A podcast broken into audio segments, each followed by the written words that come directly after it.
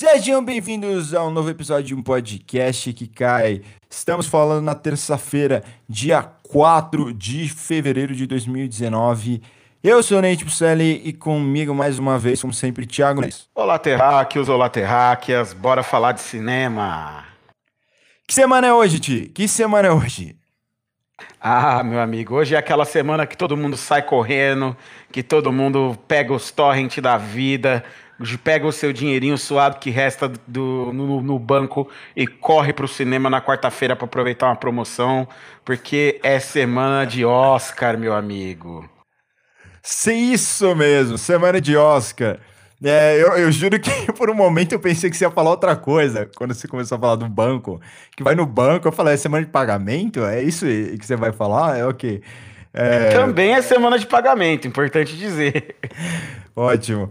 Bom, a gente tem um episódio que vai ser centrado em premiados, basicamente. A gente vai falar dos indicados ao Oscar e vamos chutar aqui, dar nossos palpites para quem vai ganhar. E ao mesmo tempo nós vamos anunciar os vencedores do Furby de Ouro. O glorioso Furby de Ouro, a maior premiação do cinema mundial aqui no podcast que cai. Ontem nós abrimos para votação é, no nosso Instagram é, algumas categorias em que eu e o Thiago não conseguimos chegar em um acordo quanto ao vencedor.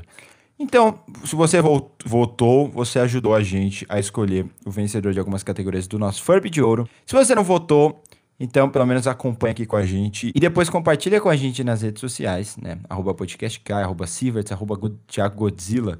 Tanto no Instagram quanto no Twitter. A sua opinião quanto ao nosso Furby de Ouro. E ano que vem não deixe de votar, porque a gente fará isso de novo, né? Não pode ser uma coisa só desse ano. Agora é anual. Se tornará uma tradição o Furby de Ouro. Se der certo, semana, é, semana que vem não. Ano que vem nós estaremos entregando o Furby de ouro de verdade, físico. Assim, provavelmente não vai acontecer, mas a gente tem que ter esperança nessas coisas. Eu não sei do que você está falando, com certeza vai dar certo. Com certeza ano que vem será uma premiação pública com muitos doces e bebidas plateia. sem álcool. E plateia, claro. Ai, ai. Beleza. Vai é... ser basicamente uma festa de criança entregando Furbies para as pessoas. Que ótima descrição, que ótima descrição. Como vai funcionar? A gente vai passar pelas categorias do Oscar, a gente vai discutir e depois a gente vai anunciar o vencedor do nosso Furby de Ouro. Caso seja um filme que não esteja indicado ao Oscar, a gente vai justificar é, a escolha desse filme como vencedor. Vamos começar então pela categoria de melhor maquiagem e cabelo. O Oscar indicou Bombshell, que recebeu o título de Escândalo aqui no Brasil, tá em cartaz também. Coringa, Judy, Malévola 2, eu não lembro o subtítulo em português. É Rainha do Mal. Rainha do Mal. Em 1917. Então, Tio, começar com você. Quem você acha que vai ganhar e quem você acha que deveria ganhar? Cara, essas categorias técnicas, elas são geralmente as categorias é, mais, que, que acabam mais tirando pontos das pessoas que gostam de fazer bolão do Oscar, né? Nesses casos, geralmente vale você ficar de olho no que, que foi premiado no, no, nos festivais anteriores e tentar adivinhar alguma coisa aqui, alguma coisa ali. Mas eu tô apostando aqui em Jury, muito além do arco-íris, para levar essa estatueta. Maquiagem é, vai muito além, a gente sabe disso, tipo, de deixar o rosto diferente do que ele é. É um trabalho muito mais sutil muitas vezes. E, por exemplo, um, a gente falou isso e tá indicado no nosso, nosso Orbe de Ouro, mas, por exemplo, Vingadores tem tantas formas diferentes de maquiar, né? E naquele filme é um trabalho tão absurdo, tão ridiculamente absurdo de maquiagem e não recebe atenção. Eu não entendo por que, de verdade, um filme como esse não recebe atenção, Marvel recebe. E o, e o Jury é muito porque transformaram essa personagem, né? Deixaram ela com a cara do Judy Garland. Mas o cabelo é um ponto fundamental, porque os cabelos no filme são, são muito importantes. Ela tá no meio, né, que é do entretenimento do show business, né? Então, na década de 60 você tem uma a forma de se vestir, né? Eu preferiria que Judy ganhasse do que por exemplo, 1917 ou O Escândalo. Eu assistindo O Escândalo, a minha sensação é de que eu tava vendo um filme com um pessoal emborrachado, sabe? Mas quem você acha que deveria ganhar então, também? Cara, eu confesso que eu acho justo que Jury acabe levando. Eu não vejo grandes coisas em Coringa, eu acho que é um filme esteticamente bem interessante até, mas não vejo é, se sobressaindo no quesito maquiagem e cabelo. É, eu sei que Malévola tem a questão das próteses, né? Porque a Angelina Jolie grava o filme com uma prótese no rosto para dar uma afinada ali. E 1917 é só mais um filme de guerra, né? Então não, não tem nada que, que saia ou que seja de, de, de tão interessante na, naquilo que é desenvolvido ao longo do filme nesse quesito. Então eu acho que o, o prêmio indo pra Jury tá de bom tamanho, viu? É, mas eu acho que vai para escândalo. Vamos então aos, ao vencedor do nosso Forbe de Ouro. Aí rufem os tambores. Porque entre os indicados que eram Downton Abbey, Era Uma Vez em Hollywood, O Irlandês, Meu Nome é Dolemite e Vingadores Ultimato, o vencedor foi Vingadores Ultimato.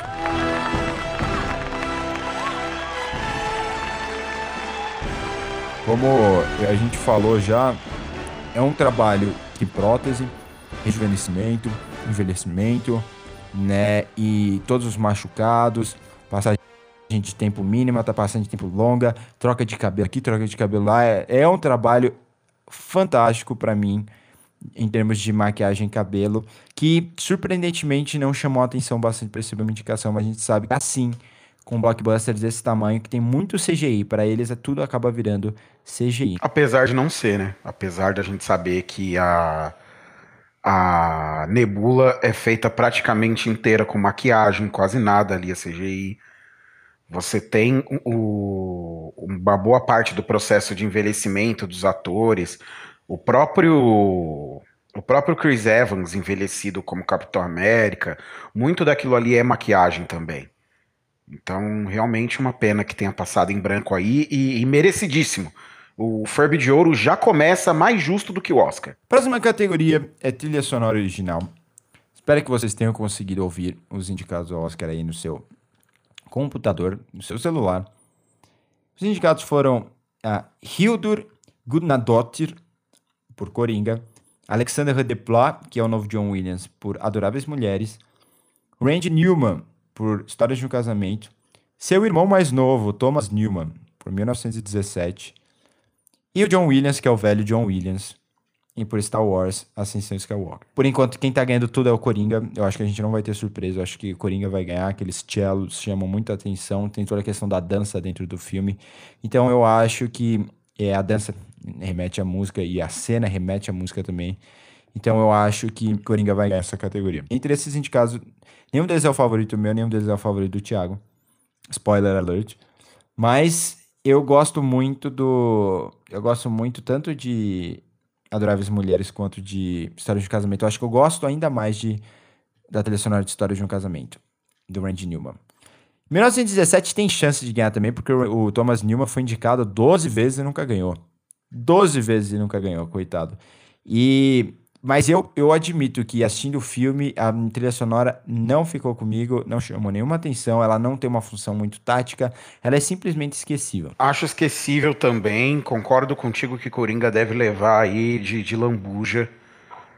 É, mas gosto muito da trilha de Adoráveis Mulheres também, mas reconheço realmente a trilha de Coringa como mais importante para o contexto do filme e acredito até que seja merecido. Se, se tem algum dos Oscars que esse filme está disputando esse ano, o qual ele realmente merece aí estar tá no, no, no, topo, esse seria a trilha sonora original para mim. Ok, eu respeito, mas discordo.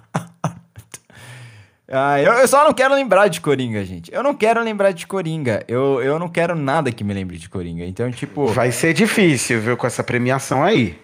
É, eu sei. Eu tô triste já. Embora a gente não tenha indicado Coringa em nada no Furby de Ouro. que vingança. O Furby de Ouro é, é, é, um, é um prêmio um pouco diferente, né? Um prêmio é, mais, é, é, eu diria mais rebuscado do que o que a academia costuma premiar.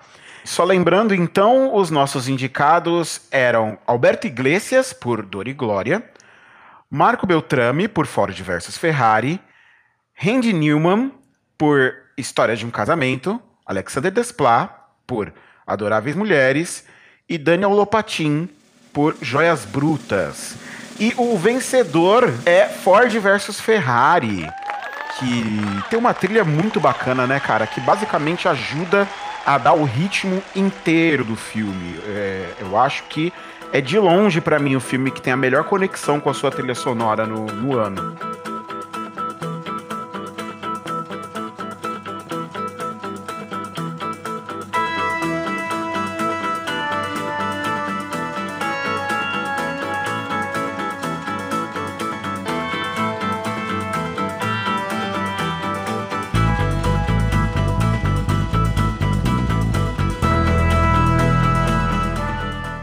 Quase unânime. Eu fiquei muito em dúvida entre ela e o Dor e Glória. Eu acabei votando Dor e Glória, só que o público definiu Ford Ferrari. É, mas assim, eu realmente estava em dúvida com, entre, entre Ford Ferrari e Dor e Glória. Porque com o passagem do tempo, assim, depois de ver Adoráveis Mulheres, eu. A trilha sonora Adoráveis Mulheres acabou, acabou sumindo. Só que quando eu penso em Ford Ferrari, eu penso em Dor e Glória, eu penso primeiro tanto nas atuações do a intensidade do, do Christian Bale, né, na atuação sublime do Antônio Bandeiras. E a segunda coisa é a trilha.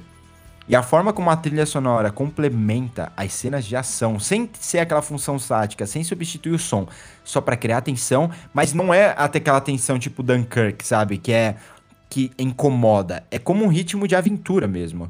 E ele utiliza instrumentos que não são clássicos, entre aspas, né? Por exemplo, ele, ele não vai utilizar tanto, tanto orquestra, ele utiliza é, instrumentos mais populares, como guitarra, né, com baterias, e, e cria um som próprio, assim, para a trilha sonora do, do Ford Ferrari.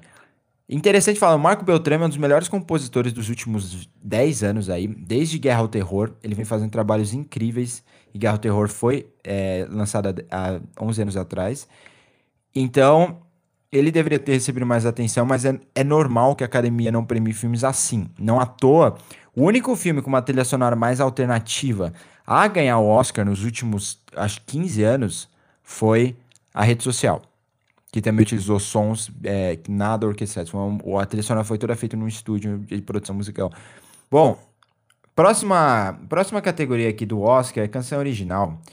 A, a, não tem muito o que se fala de canção original. É sempre subjetivo. A única coisa que eu queria pontuar é que a academia costuma premiar canções que participem ativamente do filme. Ou seja, canções que têm uma função dentro da trama. Que aconteçam enquanto o filme está acontecendo. E não necessariamente canções que venham depois, nos créditos. Então, por exemplo, a canção de Stand Up de Harriet, ela é tocada mais no final. É, se eu não me engano. E a do Toy Story é tocada no meio do filme. A do Rocketman é tocada no meio do filme. E a Into the Unknown do, do Frozen 2 é tocada também no meio do filme. Então é uma boa disputa. Randy Newman já surpreendeu muita gente quando ele ganhou em 2011 o Oscar por Toy Story 3 de canção original. É por We Belong Together, quando o favorito era, era é, aquele filme da Rapunzel, Lembra da Disney, que eu esqueci o nome? É Tangled, eu acho em inglês. Enrolados. Enrolados. Obrigado. E Rocketman é do Elton John, né? E ele, ele compôs a música e o texto é do Burnt Open. Só que o Elton John ganhou também já em 1995 por um dos filmes favoritos do Thiago, né? Por é, Can You Feel the Love Tonight de Rei Leão. Né? Então, eu acho que vai dar Rocketman. Eu acho que eles não vão conseguir negar o Elton John um, o Oscar. Mas, cara, Frozen, todo, as músicas, elas são que nem jingles.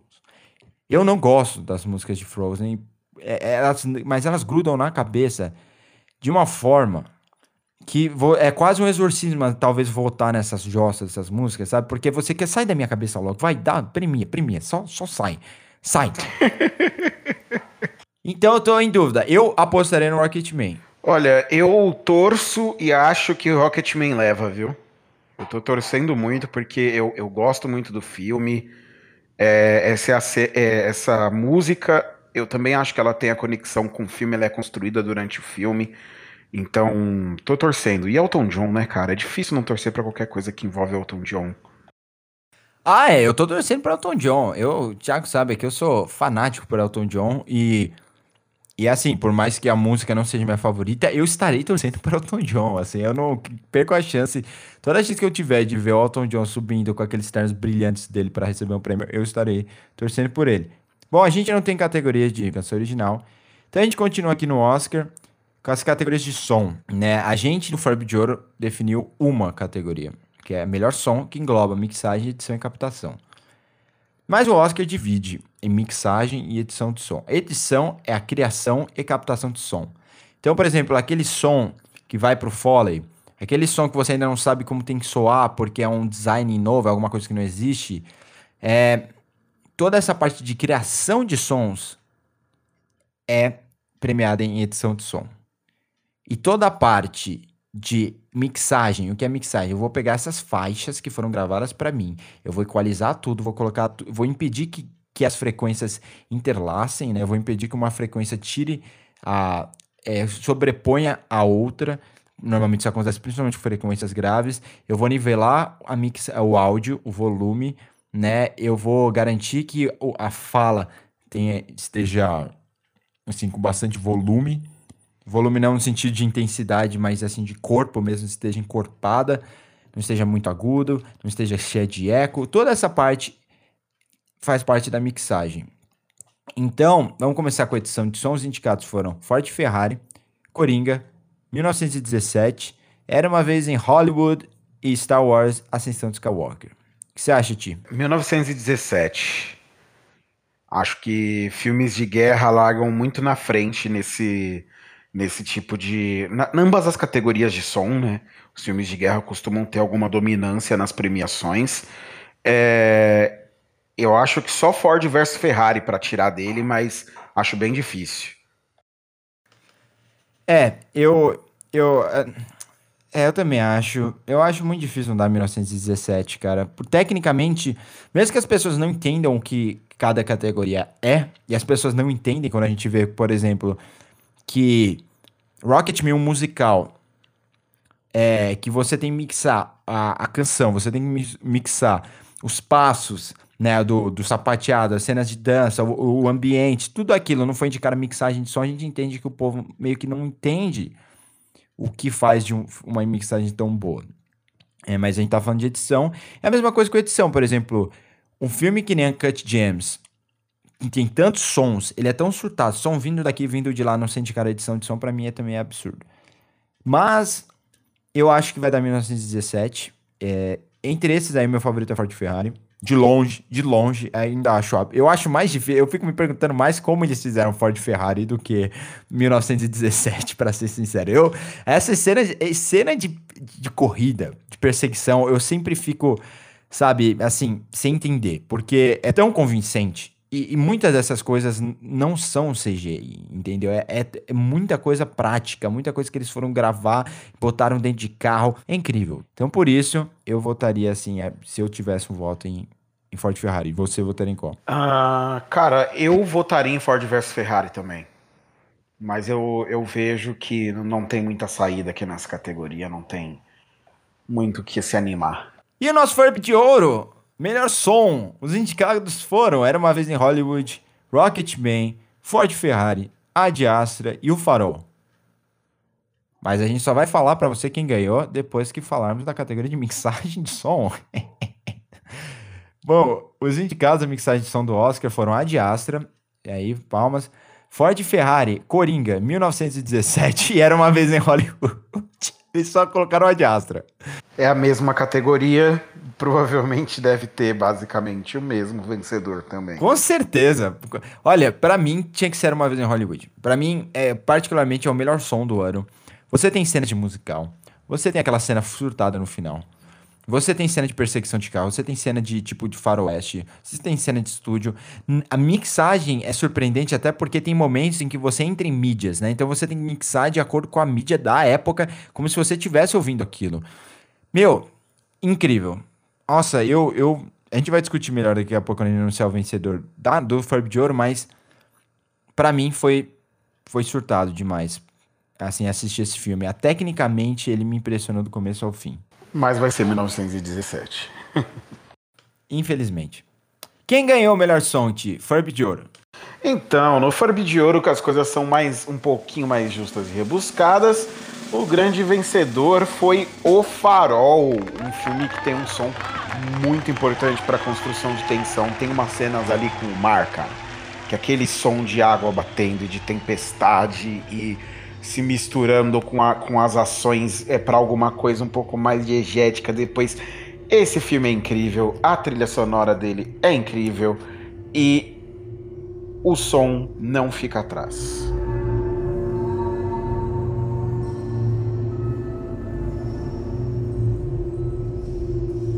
É, o público nos ajudou também a definir esse, como eu tinha falado, eu meu favorito foi Uma Vez em Hollywood. Mais uma coisa que é fundamental, e o Ti tocou nisso agora, é a função narrativa desse do som nesse filme. Talvez seja mais importante que Era Uma Vez em Hollywood, porque você só tem dois personagens, você não tem muita coisa acontecendo. Então você tem a importância dessa contextualização em volta desses personagens. E o que é incrível são aquelas cenas em que a tempestade está destruindo lá fora. Está destruindo, você consegue sentir essa tempestade destruindo. Mas lá dentro é um silêncio. E você ouve, por exemplo, pingos na pia. E você ouve aquela respiração forte deles. E, e, e eles falam com sotaque pesado. Então, se a mixagem não for perfeita, você talvez não entenda o que eles estão falando. Exatamente. Então, é, é uma precisão uma precisão. Esse filme, do começo ao fim, né, Ti, é uma precisão. Se você falhar, você perdeu o controle em alguma etapa, provavelmente o filme não funciona como você quer. Sim, sem sombra de dúvidas, cara. É um filme que exige muito, é, muita precisão técnica né, nas coisas que ele se propõe a fazer, justamente por, por ser um filme preto e branco, com uma proposta mais cabeçuda do que o, os seus demais competidores. Então, para mim é, é, é, o trabalho mais bem executado. Tem uma, uma transição de uma cena que o que o personagem do Robert Pattinson tá no meio da água e aí é, acontece uma transição com o som ajudando na elipse assim que é, é, é maravilhosa, é muito bem feito mesmo. Então o prêmio é merecido. Continuando aqui os indicados ao Oscar. Melhor figurino. Ai, ai.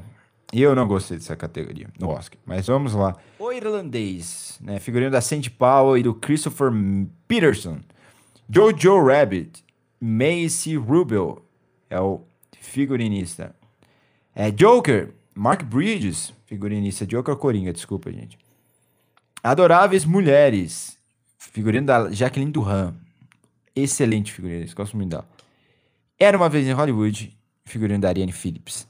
Bom, assim, em termos de mudança, né, provavelmente o irlandês aí, eu, eu, realmente não sei, eu tô pensando em quem votar. Jojo Rabbit é um figurino muito militar, mas chama a atenção pelo figurino da mãe do protagonista, que é interpretada pela Scarlett Johansson, mas eu não acho que é o bastante. Coringa não deveria estar indicado, então eu não vou nem comentar porque ele tá indicado por causa do terno. Coringa foi indicado apenas por causa do terno, sabe? Então eles não deveriam chamar de melhor figurino, deveriam dar o prêmio de melhor prop. Porque aí você dá o prêmio para uma coisa individual. E quem deveria ganhar melhor prop é o Furby de ouro de Joias Brutas. Se tivesse essa premiação. Mas teve Adoráveis Mulheres, e aí sim a gente começa a discutir isso.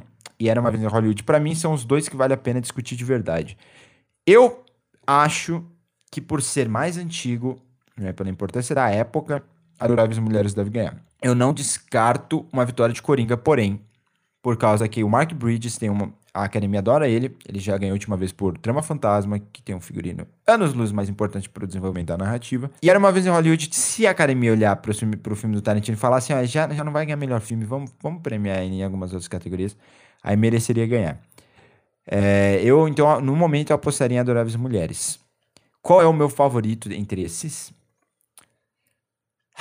Eu, eu votaria ainda em, em Era Uma em Hollywood. Eu acho que os figurinos são mais marcantes. Eu, eu marcantes no sentido assim, ele pontua muito bem os personagens e porque os personagens são tão bem desenvolvidos e, e, aí não é só a forma como a atuação vem, mas é a forma como você tem eles representados pelas roupas. Era uma vez uma Hollywood é uma grande homenagem a uma Hollywood de ícones. Então, a roupa, a arte, o que envolve esses ícones é muito importante para o desenvolvimento desses personagens. Ti, você, você gostou mais de Adoráveis Mulheres, né? Sim, senhor. Para mim foi o, um dos melhores figurinos do ano.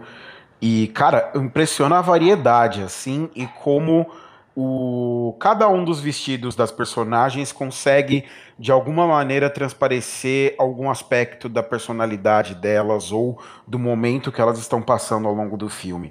Então eu achei um trabalho muito bem executado. Para mim, deve ganhar Adoráveis Mulheres e a minha torcida também é para ele. E o Furby de Ouro, vamos lá, figurinos indicados foram Ariane Phillips, por Uma Vez em Hollywood, o Mitchell Travers, por As Golpistas, Jacqueline Duran, Adoráveis Mulheres, Olga Smirnova, por Uma Mulher Alta, filme russo, não deixe de ver, e o Julian Day, por Rocketman. Inclusive, fui hoje no Miss, fui na exposição de musicais no cinema, quero, quero expor duas coisas, Thiago. Primeira, tem um erro. Tem um erro no, na curadoria do, da exposição musicais de cinema. Eu peço desculpas. Eu queria falar com alguém lá, mas eu não encontrei alguém que fosse corrigir aquilo. Enfim, né, lá eles estão dizendo que Sinfonia de Paris destronou em 1951 no Oscar daquele ano Sindicato de Ladrões, o filme do Elia Kazan. Mas isso é um erro, porque Sindicato de Ladrões ganhou oito Oscars em 1954.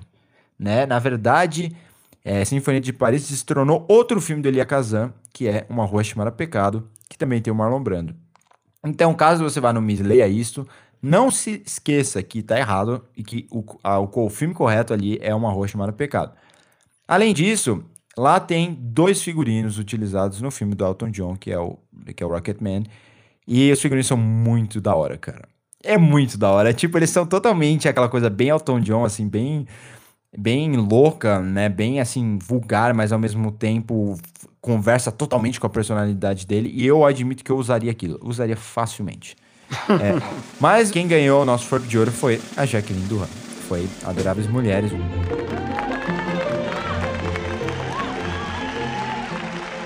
já falou um pouco. E sim, tem a passagem do tempo. E eu gosto muito de chamar atenção para as roupas da Amy, que é a melhor personagem do filme, na minha opinião. É como elas mudam com ela.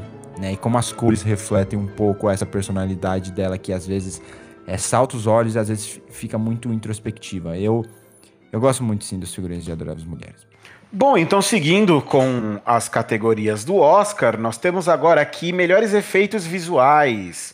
É, os indicados são Vingadores Ultimato, O Irlandês, O Rei Leão, 1917 e Star Wars Ascensão Skywalker. É, e aí, Nathan, quem ganha? Se você for falar com cada técnico de efeitos especiais, eles vão dizer que o Vingadores Ultimato é de longe.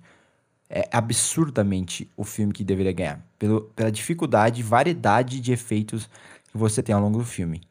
E eu acho que você não precisa nem falar com um especialista sabe? Você passa pra uma pessoa e no, no, no olho ela vai te dizer, pô, esse filme é o que mais chama atenção. Porém, tem um histórico aí que é triste. A academia normalmente não premia os melhores efeitos especiais, mas premia o filme que elas mais gostaram na categoria de efeitos visuais. Então, vamos, se a gente voltar um tempo atrás, a gente vai lembrar que o Planeta dos Macacos, o primeiro, com aqueles efeitos visuais revolucionários, né, da, perdeu o Oscar para as, a invenção de Hugo Cabret. Não deveria ter perdido. Por que perdeu? Porque as invenções de Hugo Cabret estavam indicadas melhor filme.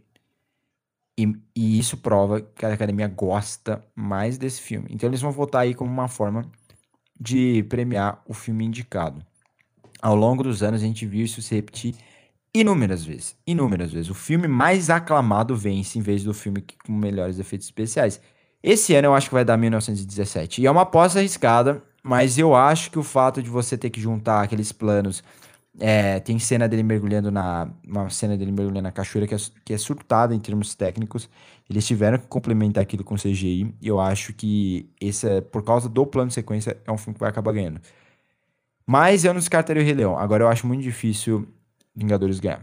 Infelizmente. Infelizmente. Porque para mim é de longe. De longe, o melhor filme entre esses indicados, em termos de efeitos visuais. Olha só. É, eu, eu concordo com você. Eu acho que 1917 leva também. Mas eu acho que o irlandês corre por fora, viu? Pela tecnologia de rejuvenescimento ali, utilizada numa boa parte do filme. E parece muito real. Né? Então eu acho que eles podem levar em consideração que foi um bom trabalho ali para rejuvenescer os atores. Então o irlandês correria por fora, mas eu também acho que leva 1917. É, eu acho que desses, quem não tem chance mesmo é Star Wars. Não tem. E. Ainda bem, esse filme não merece ser premiado em nada. É, eu também acho. O irlandês tem chance sim, pelo mesmo motivo que 1917. São filmes muito aclamados. Vai decidir quem a academia acha que é o melhor filme, entendeu? E aí, categoria de efeito visual, ela, ela é muito aquela categoria. A chance de eu dar um prêmio para um filme que eu gosto. Infelizmente, é, a maioria dos votantes pensam assim. Isso é uma coisa histórica.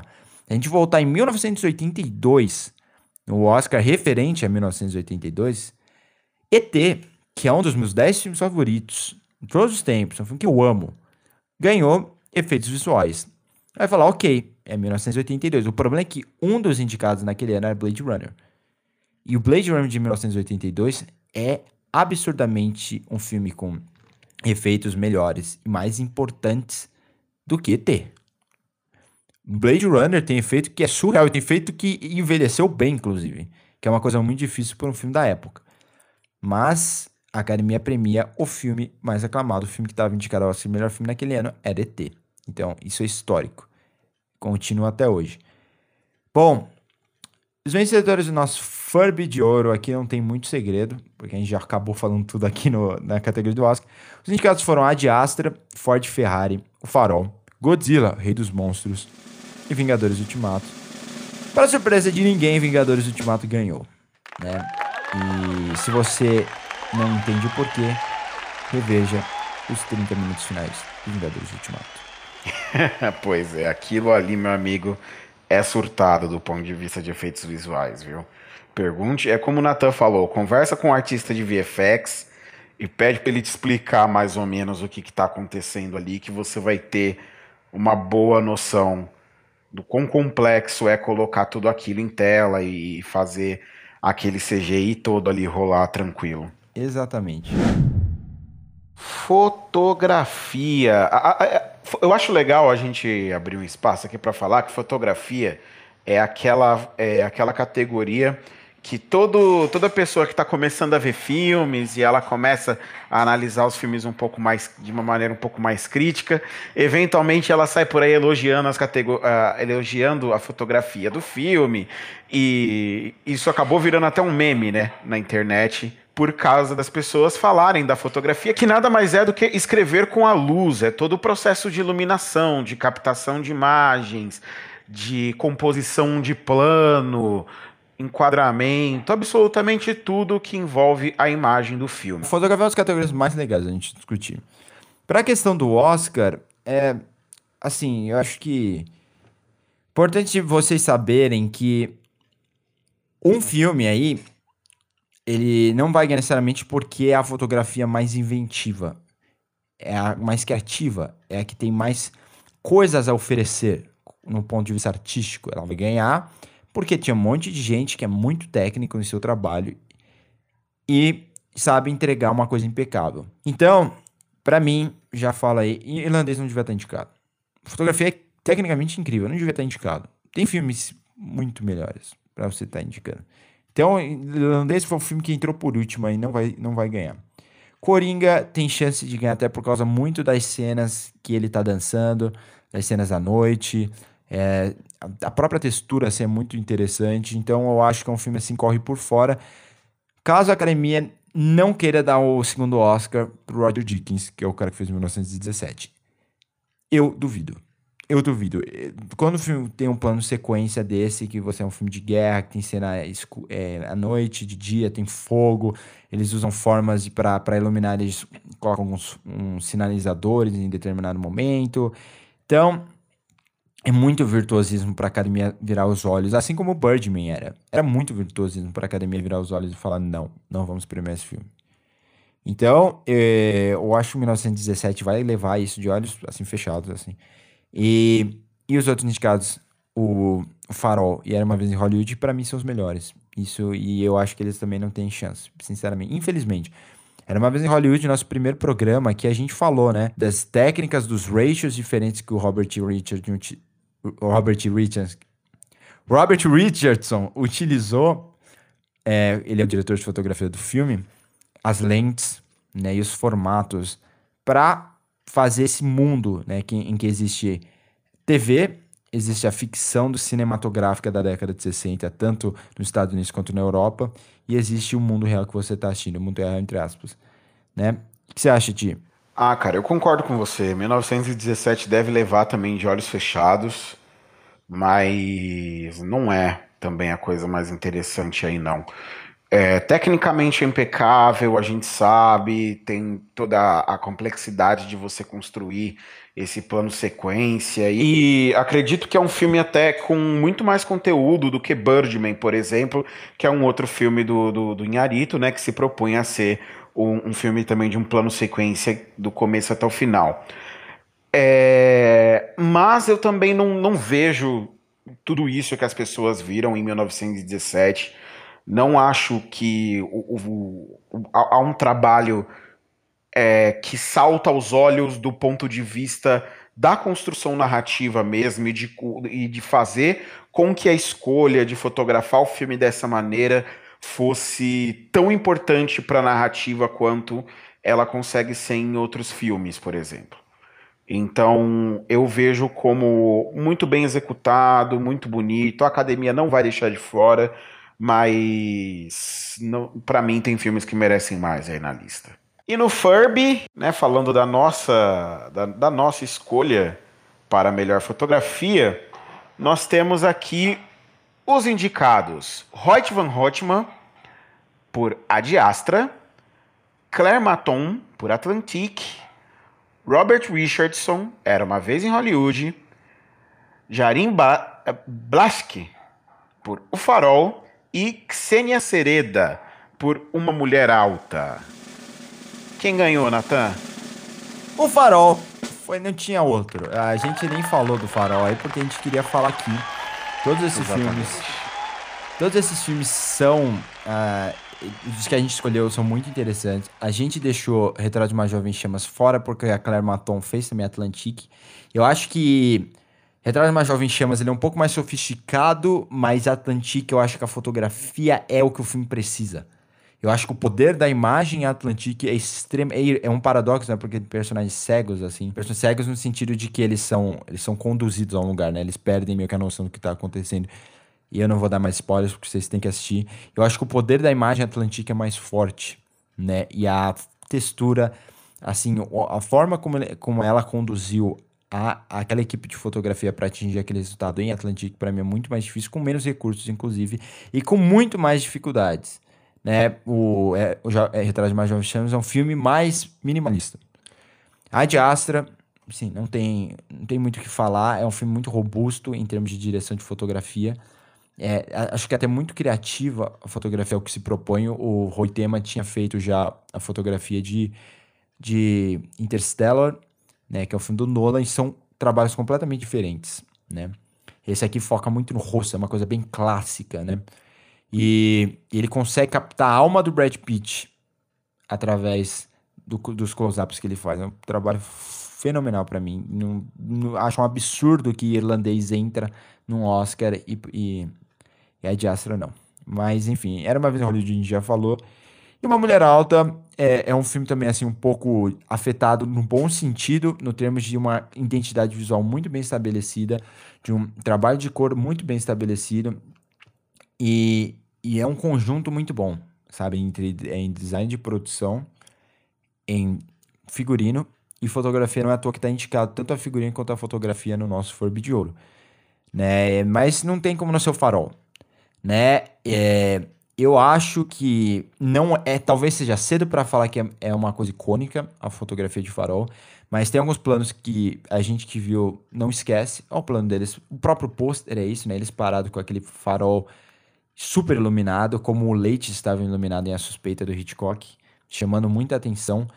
É, eu e o Tico, quando a gente assistiu, a primeira coisa que a gente falou saindo da sessão era como ele conseguiu fazer um daqueles planos. Ele, o filme foi filmado em película.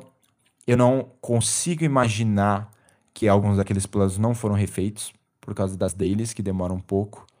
Então, cara, Trabalho de direção absurdo, trabalho de direção de fotografia ridículo, mas a identidade de O Farol não é por causa do preto e branco. Esse filme poderia ser colorido, que seria a, a grande fotografia do ano. As dificuldades que você tem para iluminar aquilo, né, sem muitos sem pontos de luz, a ironia, né, porque é um filme que chama O Farol. é a forma como você consegue criar uma identidade sua, fugindo do que você já tinha feito antes com a bruxa mas ao mesmo tempo se manter assim extremamente identificável, quase familiar de certo ponto, é, é, é fundamental para esse filme ter o sucesso A hora que começou o filme, com aquela tela pequenininha, você tava do meu lado, eu dei risada na sala, na sala do cinema. Eu dei risada, eu falei, ah, que filho da puta, que ideia excelente. E aí me, me segue o filme com uma luz assim, uma uma capacidade de fazer com que, com que aquele espaço já diminuto do formato do filme ficasse tão apertado dentro daquela casa, né? Fez um, um passa uma sensação de claustrofobia tão grande para o filme e é fundamental para tudo que o filme vai fazer. Né, para você ter toda a, a, a, construção da loucura dos personagens, é, referências diretas ao expressionismo alemão, com essas luzes muito intensas no rosto dos personagens, só mostrando o, o, a paranoia deles acontecendo. Então é incrível. Não tinha realmente outro filme, não tinha o, o que escolher que não o Farol. Tem toda a complexidade técnica que você pode querer em 1917, mas com uma função na trama muito mais importante. Sem dúvida, o 1917 é uma questão de planejamento né? Como todo filme tem muito planejamento. Não é o 1917 teve que planejar, mas teve. Mas quando você pensa na identidade visual de um filme, você quer que aquele filme tenha uma identidade dele. 1917 não tem uma identidade dele. Sabe? É um filme de guerra qualquer. Tem momentos, inclusive, que eu assisti e eu achei. Assim, eu pensei que a gente ia ter que. A gente assistiu 1917 depois de falar de indicar, de anunciar os indicados ao Ferb de Ouro. Eu pensei que a gente teria que chegar aqui, ó, a gente vai ter que fazer essas exceções para incluir 1917. Minha sensação quando eu saí do filme foi não, não precisa, sabe? Porque eu não vou tirar nenhum desses filmes aqui que a gente citou para colocar 1917. Mas uma coisa fundamental é que é, você tem que entender, como cineasta, que fazer um filme claustrofóbico é diferente de fazer um filme em que o espectador não entenda onde o personagem está. Isso é muito difícil, né? E props até, eu nunca me esqueço do, do, nosso querido Ridley Scott, quando ele fez Alien. Porque o Alien é um filme extremamente claustrofóbico, mas em todos os momentos você entende onde a personagem está, né? E isso é importante, o contexto visual de cada cena. E eu acho que eles fazem isso com maestria. A gente não tem um momento que a gente se confunde, que a gente fala, caramba, mas ele ele tá em que ponto assim desse, desse ambiente tão fechado, em que a em que o ratio é 4 por 3 e, e, e basicamente cabe um rosto lá dentro, né? Então, isso é um trabalho, assim, muito, muito bom da equipe de, de, de fotografia e da equipe de produção, de design de produção e do diretor também.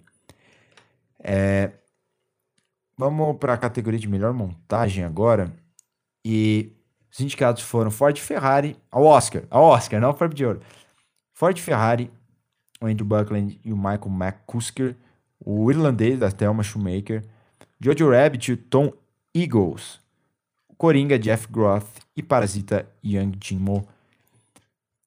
Eu tô torcendo muito, muito, muito pra Parasita ganhar. Muito. Mas eu acho que vai dar Ford Ferrari. Porque é aquela coisa, né? O, o, a, a montagem chama muito atenção em Ford Ferrari. Né? O Parasita é o ritmo. É, ele tem um ritmo muito praticamente perfeito para mim. Então, bom, o que você acha, Ti? É, eu acho que leva Ford Ferrari também. É, e também torço para Parasita. Desses aí, acredito que é o que mais merece. O irlandês é ótimo também, mas por motivos outros, né? O, o ritmo lento dele é, é pensado ali de uma outra maneira. Então, é de longe Ford Ferrari o mais evidente. Então deve ser o grande vencedor. Sabe uma coisa que eu acho engraçado só? Porque assim, o Rush, lembra de Rush? Aquele filme da, de corrida do Ron Howard? Do Nick Lauda, sim. E também teve o Baby Driver. E para mim foram dois filmes com montagens incríveis. E o Rush não foi indicado a melhor montagem, foi um absurdo, porque era o favorito a ganhar naquela época. Foi no ano, inclusive, de Birdman. O, o, o Baby Driver foi indicado e para mim poderia ter ganhado, porque a montagem é espetacular. E esse ano Ford Ferrari tá indicado e deve ganhar. Então nessas a gente não entende muito o critério da academia. Vai de novo no filme que eles gostaram mais.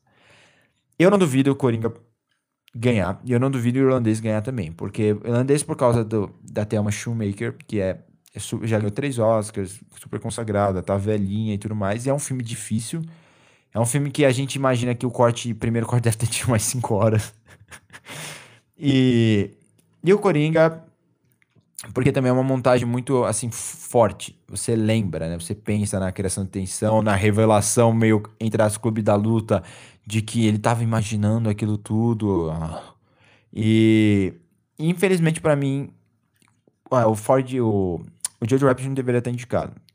Mas o Parasita deveria certamente merecer essa indicação e para mim deveria ganhar. E a melhor montagem dos nossos indicados foram o Fred Raskin, por Era Uma Vez em Hollywood. Como que Era Uma Vez em Hollywood não foi indicado ao Oscar?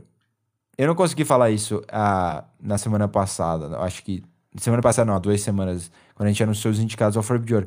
Como que era uma vez em Hollywood, com uma das cenas mais tensas do ano no final, com aquela montagem louca de vinhetes do Tarantino, não recebe uma indicação melhor montagem, cara. Que o Jojo Rabbit. Por que, que o Jojo Rabbit tem para. Pra... Calma, Natanão, calma. É, o segundo indicado. Jojo Rabbit foi o filme intruso, né, cara, desse ano. Aquele filme que a gente nunca entende porque que a academia indicou tanto para tanta coisa, mas ele aparece em tudo quanto é lugar, não ganha nada. Mas fica ali no meio enxuriçando, quando podia ter gente que mereceu muito mais ali no meio. É, roteiro adaptado eu entendo, né? Porque é um filme que a gente foi um ano bem ruim para roteiro adaptado, mas montagem, figurino, sabe? Pelo amor de Deus, né, gente? A academia tem que se tocar, às vezes eu não entendo, cara. Thelma Schumacher foi indicada também por Irlandês ao nosso Furb de Ouro. A Jennifer Lame por História de um Casamento. O Jim Young por Parasita.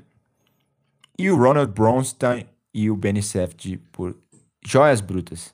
Ti, quem ganhou o nosso icônico Furb de Ouro para a melhor montagem? Parasita é o grande vencedor. É óbvio, né? A gente já tava rasgando cedo aqui antes, já falando que Parasita era melhor, é porque é mesmo, meu amigo. É um filme que, que, que merece muito, muitos dos prêmios que, que deve ganhar, tanto no Furby quanto no Oscar. E uma das coisas mais cativantes no filme é assim a maneira como ele é montado para dar dinâmica, para dar o tom do filme é, tem, tem, ali uma, uma mão bem cuidadosa para e, e, o mais importante, né? Ela não é uma montagem daquelas que a gente está acostumado a ver aqui no Ocidente. É, é, refrescante ver filmes que pensam a, a maneira de contar suas histórias, de, de montar e de dar ritmo às suas histórias de um jeito diferente do que o que a gente está acostumado com Hollywood. E Parasita faz isso muito bem.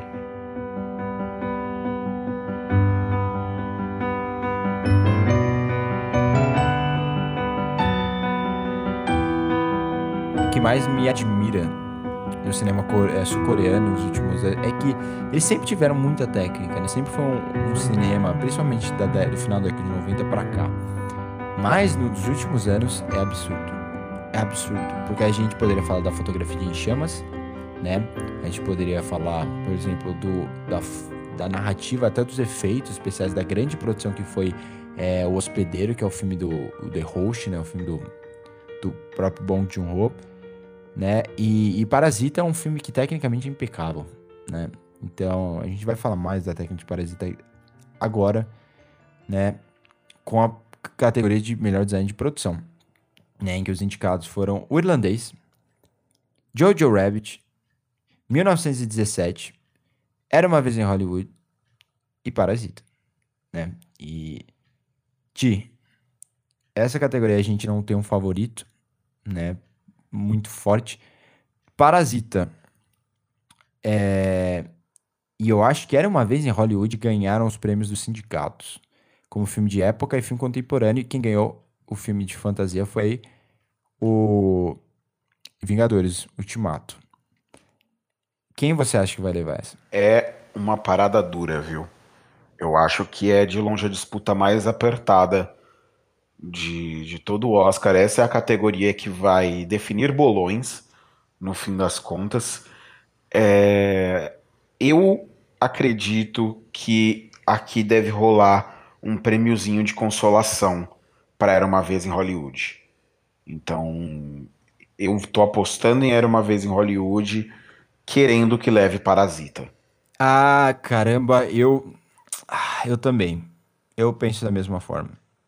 Era, eu acho que. Tá com muita cara, né? Da, da categoria que rola um prêmio de consolação, porque vão pensar, puta, a gente não vai dar nada pro Tarantino, vamos dar esse aqui para ele, só para não dizer que passou em branco, era uma vez em Hollywood. O Tarantino, ele historicamente, o pessoal esquece que os filmes dele são mais do que roteiro ou atuação. Porque o Bastardos Inglórios não foi indicado a melhor design de produção e a melhor figurino. Se você pensa pegar os filmes dos últimos 20 anos, Bastardos Inglórios tem um dos melhores designs de produção e dos figurinos mais icônicos. Todo aquele cinema nazista pegando fogo. Como aquilo não me é indicado design de produção, né? Mas. E então eu tenho esse histórico. E esse ano meio que acabou isso, porque o Era Uma Vez em Hollywood recebeu muita votação. Eu acho se você for, se os votantes forem pensar no sentido de decoração de cenário, já que a categoria de design e produção vai englobar tudo isso, tanto que, que recebe o prêmio também não só o designer de produção, mas o decorador de cenário, eu acho que o irlandês teria que ganhar provavelmente. Porque é, é, chega a ser assustador as sutilezas e as formas como ele, ele expõe uma época, assim, ao redor desses personagens. Mas se você for voltar do sentido narrativo de qual é o cenário que tem a, função mais importante, para mim é Parasita, sem sombra de dúvidas. E porque o Parasita, a gente falou isso, né? O, a arquitetura do filme.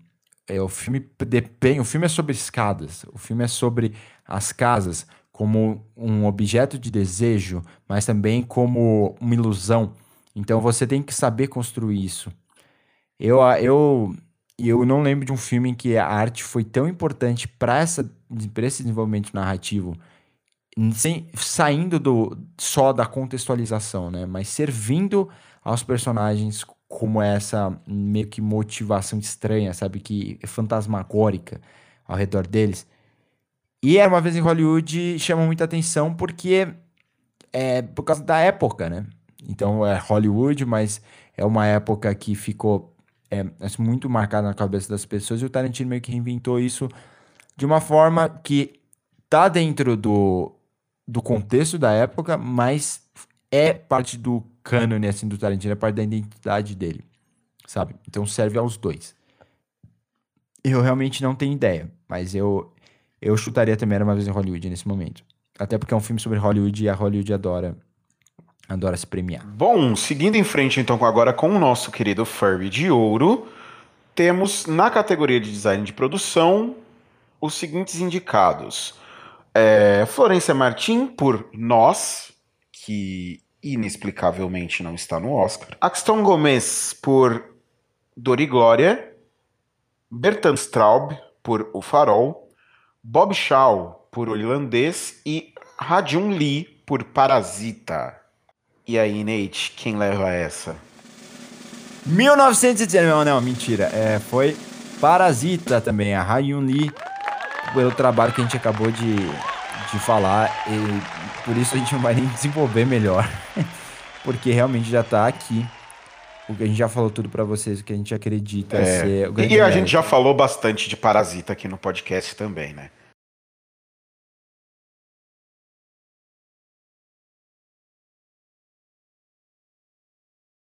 Continuando aqui os indicados ao Oscar, eu quero mencionar rapidinho, essa a gente não tem categoria no Furby e eu, e Ti não vimos todos os indicados, mas a gente quer só mencionar um pouco do que está repercutindo, que é a categoria de documentário.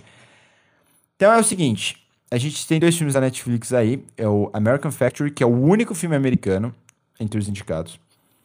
Aí a gente tem o A Caverna, que é um filme produzido pelo National Geographic, o é, Democracia em Vertigem, que é o filme da Petra Costa, da Netflix, é o Forsama, que é um filme produzido pela PBS, que é uma TV americana, né? Mas a produção do filme, assim, como um todo, não é dos Estados Unidos.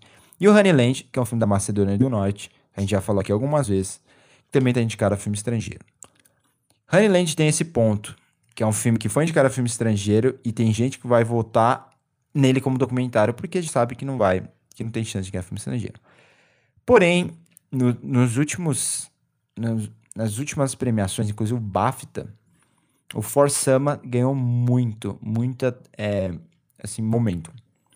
Então, eu não duvido que o For Sama acabe ganhando, né, seria para Sama, né, a Sama é uma menininha, né, eu não duvido que esse filme acabe recebendo o prêmio de melhor documentário no Oscar desse ano.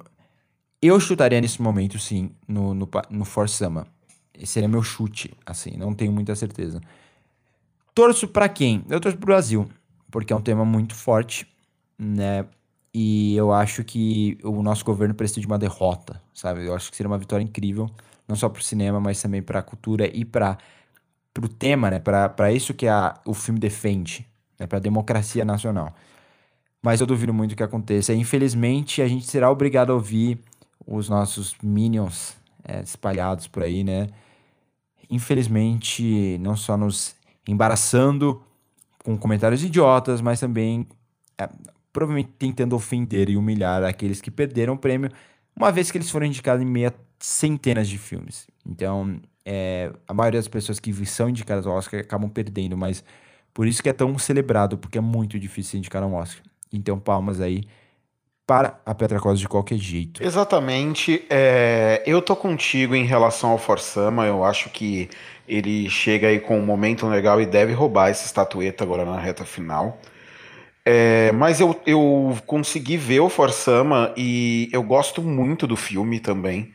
Então eu, eu espero que, que ganhe.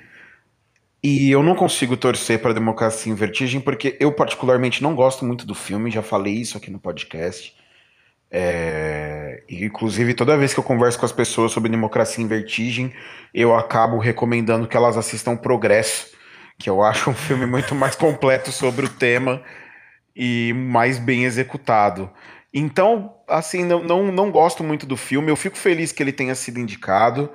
É, acho um filme importante também. E sei que é uma questão minha de não gostar do filme, mas é porque eu não gosto também do tipo de documentário que a Petra faz aqui, né? Ela, ela tá numa escola muito específica do, é, de documentários que não me agrada muito. Então eu, eu acabo preferindo um outro tipo de abordagem. É, é, é por aí mesmo. Eu ainda não vi Sama. Quero muito ver. É bom saber que você gostou. E falando em documentário, a gente vai para filme estrangeiro, filme internacional, que é o nome agora. Como se mudasse, né? Vamos parar de chamar de filme estrangeiro, vamos chamar de filme internacional. Tem. Então, tem Parasita, tem Parasita e tem Dor e Glória aqui com uma menção honrosa. E aí tem Parasita de novo. É, a, gente, ó, a gente não precisa falar. É, essa é a verdade. Vai na internet, procura os indicados. O Corpus Christi ainda vai ser aqui no Brasil, filme da Polônia. É, a gente já falou aqui dos Miseráveis, já falamos do Ronnie Land na época da mostra, já falamos do Dor e Glória também. E o Parasita é, é o filme que vai ganhar. Não, não tem muito o que falar aqui, vai ganhar, merece ganhar. É, a gente pode fazer assim, uma menção pro Dor e Glória, que é muito bom, mas o Parasita, assim, não, não tem o que discutir. É o grande filme e tá indicado a tantos prêmios. Se perdesse, ia ser. Se perder, ia ser é, engraçado de tão triste, trágico que seria, mas é, não tem, para mim não tem chance. Só se for para ganhar melhor filme. Ah, sem dúvida, sem dúvida. É, o Parasita é o Roma, né? É o Roma, eu ainda acho que o Parasita tem um pouco mais de força que o Roma, porque ele, o Roma queria puxar muito saco. Eu acho que o Parasita ele, ele vai pelo outro lado e ganhou o respeito de muita gente por não querer ba bajular tanto, sabe? Por não estar tá fazendo uma campanha, não, a gente precisa ganhar, entendeu? E, bom, a próxima categoria aqui, a gente sai um pouco das categorias técnicas, né? E agora a gente começa a entrar nas principais dramaturgia, roteiro original. Os indicados ao Oscar foram 1917, né? O Sam Mendes e a Chrissy Wilson Cairns. É o Knives Out, Entre Facas e Segredos, do Ryan Johnson. História de um Casamento, do Noah Baumbach. É, Era Uma Vez em Hollywood, do Quentin Tarantino. E Parasita, do Bong Joon-ho e do Han Jin-woo. Assim, uma categoria muito complicada em termos de prever quem vai ganhar. Porque o 1917, se, se, todo mundo adorar, pode ser um filme que acaba ganhando. Até porque eu tenho certeza que era uma vez em Hollywood e, e o Parasita vão dividir votos. Entre Facas Segredos e História de Casamento, para mim é, é muito difícil. Muito difícil. Mas. É, final... estão fora. Esses dois estão fora. É. Mas eu acho que no fim do dia vai ser Tarantino versus Bong. E, eu ainda acho que o Tarantino vai ganhar. O, o Parasita ganhou o BAFTA e ganhou o prêmio do sindicato, mas o Tarantino não é membro do sindicato, ele se recusa a ser membro do sindicato dos roteiristas, o que é engraçado, porque ele escreve roteiro desde a década de 90 e ele já ganhou dois Oscars por roteiro, foi indicado a não sei quantos, e ele insiste em não ser parte do sindicato de roteiristas. E, mas eu acho que ele vai ganhar. Até porque os, os votantes não conseguem enxergar o Tarantino diretor, que é muito bom. Eles só conseguem enxergar o Tarantino roteirista. É por isso que ele acaba tendo tantos Oscars quanto roteirista e nem tanto assim quanto diretor, né? Mas, cara, eu.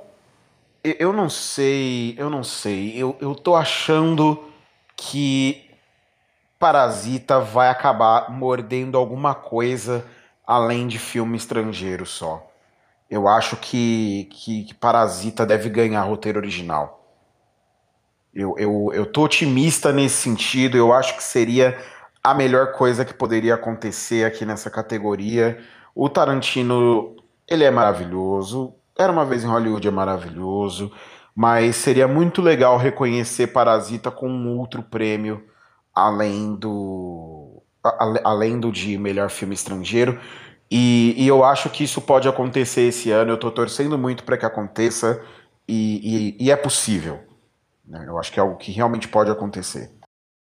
Eu acho possível também, até pelo ponto de que eu, a, gente, a gente concorda que Parasita tem chance de ganhar o Oscar de melhor filme, mas é muito difícil. É, e eu acho que se Parasita não ganhar roteiro, ele só vai ganhar filme estrangeiro. No final do, do dia, aquele hype todo só vai, só vai servir para filme estrangeiro, porque eu duvido que ele ganhe design de produção, eu duvido que ele ganhe montagem. A gente torce, a gente tem esperança, mas pelo que a academia nos ensinou nos últimos anos, é muito difícil. Né? Eu duvido que ele ganhe também direção, com Sam Mendes ganhando tudo que tá ganhando. Então eu acho que aqui é um momento. Eu acho a Parasita entre esses o melhor roteiro. É, eu torço por Parasita. Inclusive, eu acho o roteiro de História de Casamento melhor que o de era uma vez em Hollywood. Não no sentido de qualidade, é uma coisa muito subjetiva. É, para mim, eu acho que o, o Era uma vez em Hollywood depende mais da direção e do trabalho de atores do que necessariamente do roteiro. Eu acho que. Não que depende, depender, é, depender é uma coisa muito, muito difícil de falar, porque depende do roteiro, mas eu acho que o principal mérito dele foge um pouco do roteiro, enquanto eu acho que o, os dois principais méritos vai, do Era Hollywood é, é o roteiro sabe? E a mesma. Do. Do. Desculpa. Do História de um Casamento. E a mesma coisa do Parasita. Eu acho a primeira coisa que eu penso é, caramba, que trabalho de direção. A segunda coisa que eu penso é, o roteiro é muito bom. Então, eu, torço, eu tenho esperança, mas, cara, eu, eu não consigo ver o Tarantino perdendo. Felizmente. Bom, no nosso Furby de Ouro a gente indicou desses cinco filmes indicados, quatro, né? Tanto era Entre Facas e Segredos, quanto era História de um Casamento, quando Era Uma Vez em Hollywood, quanto Parasita foram indicados. E o nosso quinto indicado foi é, Retrato de uma Jovem Chamas, que é escrito pela Celine Amar. Ti, quem foi os, os ou o glorioso roteirista a ser premiado com Forbe de Ouro? Essa é uma categoria que a gente acaba dando spoiler, né? Porque a gente passa discutindo o, os indicados ao Oscar e a gente acaba deixando muito claro qual é a nossa preferência. E ela se confirma quando a gente vai para nossa premiação, né? Porque se a gente torce tanto no Oscar, é óbvio que no Furby de Ouro a gente premia o filme. Então, o vencedor é Parasita, do Bong Joon-ho e do Han Jin-yong. Pensei por um momento que você ia falar Retrato de uma Jovem Chamas. Uma surpresa. Isso porque ele sabe quem venceu, galera. Ei, ia ser uma surpresa de verdade, porque eu não esperava, mas. É, o... Parasita é fantástico em termos de roteiro. O, o, cada um desses filmes tem méritos próprios, né? E Era Uma Vez em Hollywood é a criatividade e é a forma como você desvia da realidade. É, ou a história de um casamento, eu acho que é a forma bruta, mas ainda equilibrada. É você entender que eu quero fazer uma coisa realista, mas que é cinema ainda.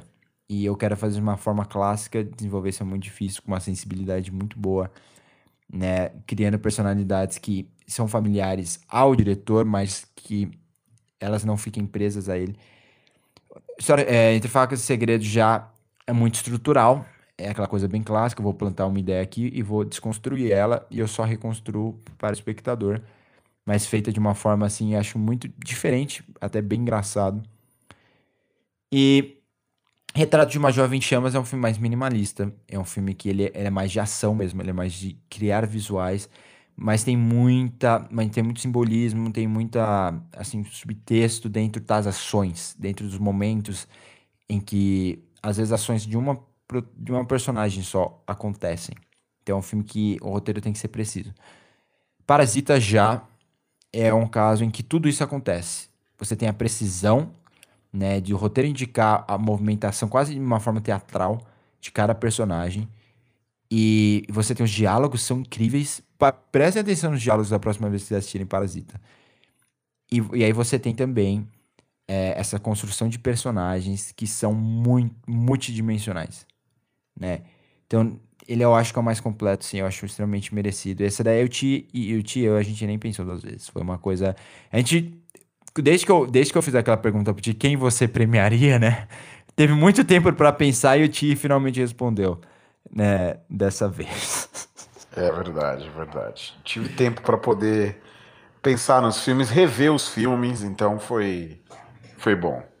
Deu para tomar uma decisão razoável. Tico, quais são os indicados ao Oscar de roteiro adaptado? Rapaz, os indicados são Steven Zalian por O Irlandês, Taika Waititi por Jojo Rabbit, Todd Phillips e Scott Silver por Coringa, Greta Gerwig por Adoráveis Mulheres, Anthony McCartan por Dois Papas. Eu tô com medo nessa categoria, hein? Eu tenho que Eu dizer. também. Eu tô com medo. Você sabe o que eu tô pensando, né? Sim, esse Oscar pode acabar sobrando pra Coringa. Caramba, mano, eu, eu tô com o um pé atrás nisso, Thiago. Eu tô com o um pé atrás nisso porque, olha, eu não sei como o irlandês sumiu da conversa. O irlandês era o meu favorito, eu achei que ia ganhar facilmente esse Oscar. E, e do nada agora. E aí, do nada, a, a narrativa mudou, né? A Greta não foi indicada ao Oscar de melhor diretor, e aí ela ganhou o Critics' Choice Award de roteiro adaptado, ganhou o US Scripted Awards de roteiro adaptado, ela ganhou o Sindicato dos Roteiristas de roteiro adaptado, né, vencendo Steve Zalen em todas essas premiações. E no último final de semana, aí quando já se esperava a Greta Gerwig para ganhar, quem ganhou foi o Taika Waititi por Jojo Rabbit. Então, meio que a gente olhando pro para as chances de irlandês, não tem momento algum. É, é, o filme. Seria uma surpresa caso ganhasse no domingo. Então eu, eu acho que no momento. É, talvez Adoráveis Mulheres e Jojo Rabbit estejam assim na ponta, na liderança. Aí, aí vai uma questão de perspectiva, de você ver se. É, se é, é, o fato do Taika ser um cara muito querido, do roteiro dele ser muito bem humorado, do fato de ser um tema de Segunda Guerra Mundial que a academia adora premiar, ou o fato de você ter a pressão para premiar cineastas, profissionais da indústria que não são homens, quem vai ganhar? Eu, eu no momento, eu ainda acho que é a Greta Gerwig. Uma, é uma personalidade muito presente, muito querida, é atriz e os atores são grande parte do do, do, do Brent, né, do, dos votantes da academia. É, mas o Taika também é ator, e ele também é bem querido, então é muito complicado, mas eu, eu manteria Adoráveis Mulheres. Dentro dessas complicações, pode abrir espaço para Coringa. Primeiro que nos Estados Unidos gostaram muito mais de Coringa do que na Inglaterra, né? E o BAFTA é um prêmio britânico. E o filme recebeu 11 indicações ao Oscar. E tá indicado a melhor diretor também. Então, no fim do dia, Jojo Rabbit não tá indicando a melhor direção. Nem Adoráveis Mulheres. Isso pode acabar sobrando pro Coringa. Então, amigo, eu eu tenho medo disso acontecer. É, eu tô contigo. Eu tô contigo. Eu concordo plenamente. Também aposto, quero que ganhe, inclusive, inclusive a Greta, mas o risco é real. O risco é real. Tanto e o pior é que é o, o, o risco é naquilo que é genuinamente ruim no filme, que é o roteiro. O principal problema desse filme é o roteiro. Ah, é sem dúvida. O roteiro é a pior parte do filme. Isso aí. Eu não gosto do Todd Phillips como diretor, mas a gente tem que lembrar que antes do Todd Phillips diretor, tem o Todd Phillips roteirista. É, então, ele, como diretor, eu acho que ele seria até um bom executor. Agora, como roteirista, ele toma decisões ali que, que, que eu acho lamentáveis. Concordo. Enquanto isso, no Ferb de Ouro, os indicados a roteiro adaptado são Mika Fitzgerman Blue. Eita, vamos lá, vamos lá, vamos lá. Vamos tentar. Mika Fitzgerman Blue e Noah Rapster por Um Belo Dia na Vizinhança, Anthony McCartan por Os Dois Papas, Steve Zalian por O Irlandês, Greta Gerwig por Adoráveis Mulheres, Murilo Hauser, Inês Bortagaray e Carinha Noir por A Vida Invisível. Nós lembrando do cinema brasileiro, né? E desse filme que nós gostamos tanto, que foi A Vida Invisível. Fiquei feliz essa semana que eu tava vendo o, o, o The Film Experience, que é um dos meus blogs favoritos de cinema, assim, no mundo. E, e o cara é meu xará, é Nathaniel. Ele é Nathaniel, eu sou Nathaniel. Mas ele tem o, o premiaçãozinha dele também. E um dos filmes que gente indicou a roteiro adaptado foi Vida Invisível. Então não estamos sozinhos de é realmente uma ótima adaptação. Mas nesse caso, e a gente vai explicar um pouco melhor até a nossa decisão aqui. Greta Gerwig, Adoráveis Mulheres, né? Ah, se vocês já viram alguma outra adaptação de Adoráveis Mulheres, e tem uma de 1933 com a Catherine Hepburn, assistam. É, tem uma de 1994 com a Winona Ryder, que a gente mencionou. A adaptação da Greta Gerwig é mais radical. Ela muda muito, inclusive, a personalidade da Amy. Só que o que a gente sempre falou de adaptação é que é o seguinte, não importa se é fiel ou não à obra primária. Se você vai fazer uma adaptação, você tem que entender que você vai transpor isso para uma nova mídia. E você vai ter que entender que algumas coisas você vai ter que mudar, porque as mídias são completamente diferentes. Então, o que a Greta Gerwig fez, a, a ideia de você quebrar a cronologia e você fazer um filme uma, é, indo e voltando no tempo, para mim foi fundamental para criar o laço entre as irmãs que estavam longe e para desenvolver a Amy. E uma coisa fundamental, se você desenvolve a Amy sem a personagem da Florence Pugh, do começo ao fim, naquela linha cronológica, sem os, os intervalos de tempo, todo mundo ia odiar ela no final. Todo mundo ia odiar ela no final. Então você tem que apresentá-la de uma forma como ela. Você entende que ela mudou e que ela é uma personagem muito diferente, uma personagem que busca algo que ama, uma personagem inteligente para depois você apresentar Amy mimada e você entender que ela era jovem. Então, algumas dessas decisões de roteirista Greta Gerwig foram fundamentais para o funcionamento de Adoráveis Mulheres. Sem, sem dúvida, cara. É, eu acho que, como eu como eu até falei antes, a Greta ela faz um trabalho aqui de roteiro que é, daquela, é daquelas pessoas, daquele cineasta que já sabe muito bem o que quer ter no seu filme. Né, que já sabe pegar um, um, um material e transpor ele para uma outra mídia de uma maneira muito própria, que já tem uma assinatura, tanto é, no seu roteiro quanto na sua direção. Então eu acho que nada mais justo do que essa premiação aqui em meio a esses outros grandes filmes com quem disputou. Sem dúvida. Bom, agora a gente vai fazer o seguinte: vai falar da nossa categoria de melhor elenco aqui do Forb de Ouro. E nas próximas categorias do Oscar, como a gente já discutiu elas no episódio de indicação, a gente só vai falar quem a gente acha que deveria ganhar e quem a gente acha que vai ganhar. Né? A gente não vai mencionar todos os indicados, né?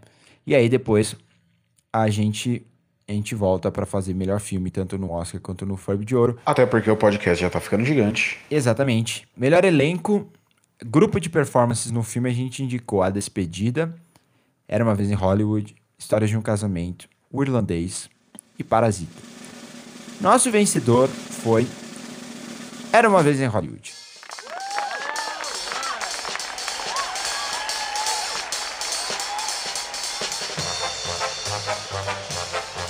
Cara, é, eu acho que o, o, Tarantino ele tem uma mania chata de pegar nos filmes dele e fazer um, um Star System próprio dele ali, né?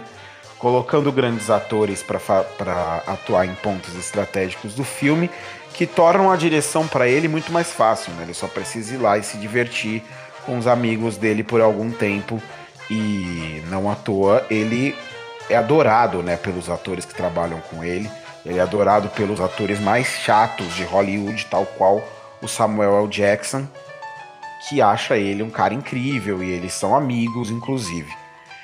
Então o, o, o Tarantino ele sempre sabe tirar muito do elenco que ele tem em mãos. E em, em Era uma vez em Hollywood não é diferente. Ele consegue ter atuações muito boas vindo da Margot Robbie, do DiCaprio, do Pete, daquela menininha incrível e da Margaret Qualley, ele acaba conseguindo fazer com que esses atores estejam todos num nível muito acima de atuação, como é característico realmente das direções dele. É, eu também acho, cara, e, e assim, eu fiquei muito em dúvida. A gente concordou, foi unânime essa, é, e eu fiquei muito em dúvida em votar no Parasita. Mas eu acho que a grande diferença foi que para mim, o, a ideia do Era Uma Vez em Hollywood é de momentos. É um filme de vinhetes, praticamente. Por mais que ele tenha essa linha que cruze o filme todo, mas ele é de vinhetes. E cada vinhete tem é meio que seu próprio filminho, sabe? E, e cada um desses filminhos você tem atores que são fundamentais para essa vinhete. Só que cada uma dessas vinhetes vai desenvolver o personagem até a chegada no final, né? Que é onde tudo conclui. E esses personagens que são menores são importantes para os protagonistas chegarem mudados no fim. Então, a forma como esses personagens menores eles exercem força sobre os nossos protagonistas é fundamental para o filme rolar. E, e, e, eu acho que nesse sentido, o Parasita tem um grupo estabelecido desde o começo e eles funcionam muito bem. É um filme de grupo, a gente falou isso, parece um pouco filme de assalto, e o filme de assalto normalmente sempre tem esse grupo de pessoas, né? E é, eles são fundamentais, como eram Os Homens um Segredo, por exemplo. Mas para mim era uma vez em Hollywood, cada personagem importa. E, e, e além disso, é eu, junto com o que te falou, cada personagem é memorável. Eu lembro até agora do, do Timothy Olyphant, né, contracenando com o, o DiCaprio. Eu lembro da cena do Kurt Russell. As cenas do, do Bruce Lee. Sabe? A, a, Julia Butters, que tem, tipo, duas cenas no filme, e a, e a gente pensa Era Uma Vez em Hollywood, eu acho que a segunda coisa que a gente pensa é nela, né? E, cara, do começo ao fim, o filme tem momentos, assim, marcantes, né? Eu lembro da Lena Dunham, da Dakota Fanning, que aparecem por segundos em ela, sabe? Então, eu acho que quando você pensa num termo, assim, atores, e eu acho que Era Uma Vez Hollywood é um filme de atores, antes de mais nada. Né? E o Tarantino dá, ele literalmente dá o palco assim para eles brilharem.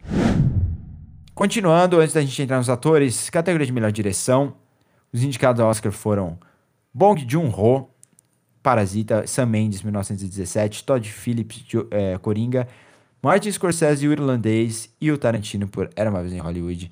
Ti, eu acho que aqui a gente concorda, vai ganhar o Sam Mendes, não deveria ganhar o Sam Mendes, deveria ganhar o Bong, Bong. E não o Sam Mendes, mas o lado positivo disso tudo é que o Todd Phillips não vai ganhar. Amém, irmão. Amém. O Sam Mendes, pelo menos, é um cara. Eu, eu, gosto muito dele como diretor, eu já falei isso aqui. Esse provavelmente é o filme que eu menos gostei dele. E. Enfim, é triste, eu gosto muito dele. Até o trabalho de teatro. Mas. Cara, você tem. Eu, eu tô olhando aqui a foto. Tá o Sam Mendes no canto o Todd Phillips no outro. Aí você tem Scorsese, Bong e Tarantino e nenhum desses três vão ganhar. Nenhum desses três vão ganhar. Caramba! sabe, é, é um absurdo isso. É um absurdo. Eu não consigo encher mais minha boca para falar absurdo do que isso. É, não, eu concordo com você. Eu acho que você, você consegue expressar a nossa revolta muito bem. Então eu não tenho nem muito a acrescentar. Eu tô, eu tô contigo, eu acredito que vai ser a mesma coisa que vai acontecer. O nosso Forb de Ouro, porém, como te falou, é sofisticado, é justo, é interessante. E os indicados ao Forb de Ouro, nesse caso, foram seis diretores. Né? O Tarantino, né? o Robert Eggers por O Farol, a Greta Gerwig por Adoráveis Mulheres, o Noah Baumbach por História de um Casamento, o Scorsese por Irlandês e o nosso querido Bong. E eu e o Thiago, nesse ponto, acho que a gente concorda, foi a categoria mais difícil de votar. Mais difícil. Puta merda, hein? Puta merda.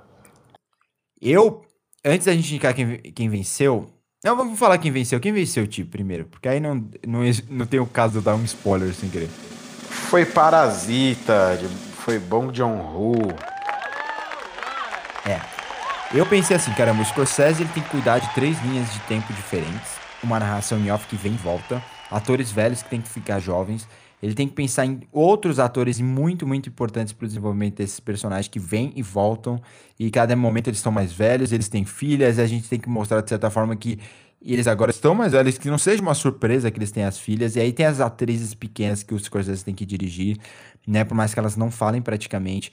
E aí você tem é, a questão histórica, que você tem que fazer um justo histórico. É um filme extremamente complexo de dirigir. Extremamente complexo de dirigir. Mas, ao mesmo tempo, é, o, o, o Bong, ele tem que controlar coisas que tem um timing específico. E eu acho que timing é muito mais difícil de você controlar como um diretor do que assim essas coisas de contexto, essas coisas de desenvolvimento de, de personagem dentro do ator. Os atores que ele trabalha são atores assim que são profissionais. Ele não teria que ter ficado horas e horas explicando para um ator como fazer alguma coisa específica, sabe? Todos os atores que trabalham com ele nesse filme são atores que fazem muita coisa boa há muito tempo. Não só os protagonistas, mas a Anna Paquin, mas o Stephen Graham, o, o Ray Romano e por aí vai. São atores que estão muito tempo na indústria e que sabem como executar um bom diálogo, um bom roteiro que o, o filme entrega. Agora, tem cenas do Parasita que tem coisa acontecendo aqui em primeiro plano, em segundo plano tem coisa rolando. E tem que ter o timing certo, porque senão atrapalha a edição. E a edição ela funciona a partir desse ritmo, sabe?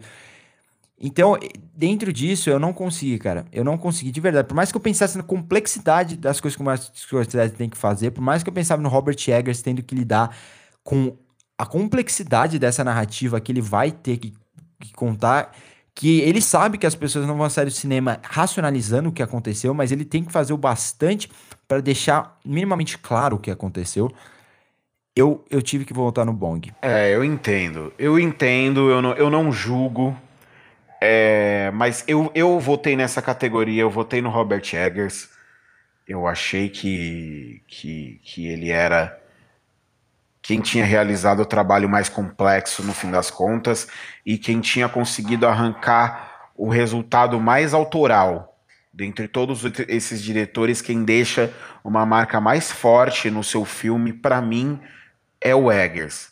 Mas Parasita também é, é incrível. É, é, a, é como você falou, né? É a categoria mais difícil. Todos os indicados aqui fizeram um grande trabalho, tiveram grandes resultados, então meio que não existia para mim nenhum voto aí que, que fosse desperdiçado, sabe? Que dissesse, não, não faz sentido você votar nesse cara, ele não tem méritos comparado aos outros. Eu acho que estão todos bem equiparados. Então, que bom que deu Parasita. É, vamos, vamos entrar nas categorias de atuação agora. Ator coadjuvante, é, você já sabe os indicados. Ti, quem você acha que vai ganhar e quem deveria ganhar para você? Não deve ter muito segredo, deve levar o Brad Pitt. Que bom, né? Que bom. De todas as. É, de, de, todos os filmes que a gente falou aqui até agora, eu acho que a gente mais falou foi Era uma Vez em Hollywood, até, até por, ter, por ele ter saído antes, ele acabou servindo de comparação pra gente ao longo de todo de toda a temporada de premiações. E a gente destacou o quão bem ele estava, né? E vai ser aquilo que você mesmo falou alguns podcasts atrás. Ele vai ganhar, ele merece ganhar, porque ele realmente teve a melhor atuação dele nesse ano, mas não foi em Era Uma Vez em Hollywood, foi em Adiastra. Ele não foi indicado por Adiastra, ele, Adiastra não foi nem lembrado praticamente, e ele vai ganhar o Oscar mesmo assim por um outro filme. O que, o que prova que se você seguir o método Nicolas Cage, você tem mais chances de vencer o Oscar. Nossa, você desenterrou hein? É, eu, eu acho que vai dar o Brad Pitt também. Essa daí não. Eu acho que as quatro categorias de atuação não são segredos. Eu acho que vai ganhar exatamente os quatro que ganharam o SEG, exatamente os quatro que ganharam o BAFTA, exatamente os quatro que ganharam o Globo de Ouro, são os mesmos. Mas, e para mim, eu torço muito pelo Alpatino. Eu não consigo deixar de, de lado o fato de que ele, o único Oscar que ele ganhou na carreira foi por um filme esquecível, Perfume de Mulher. Esquecível.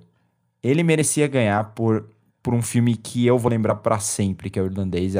Ele não, não, não acho, caramba, que ele é o melhor. Eu acho que ainda o Joe é o mais sutil. Eu gosto demais do Joe nesse filme, mas o Alpatino, para mim, ele é o meu favorito. No nosso Furby de Ouro, porém, né, não foi assim. Né, o ator coadjuvante, os indicados tinham sido o Azier Etxandia, por Dor e Glória, o Al Pacino, né, o Joe Pesci, pelo irlandês, Wesley Snipes, por Meu Nome é Dolemite, e o Sam Cano, por Parasita. E vocês, público, decidiram pra gente, porque a gente tinha uma dúvida aí. Ti, quem ganhou o nosso Forb de Ouro de ator coadjuvante? Quem ganhou foi o Sr. Song Kang-hood, por Parasita, cara. O público que acompanha o podcast que cai, aparentemente gostou muito de Parasita também, viu?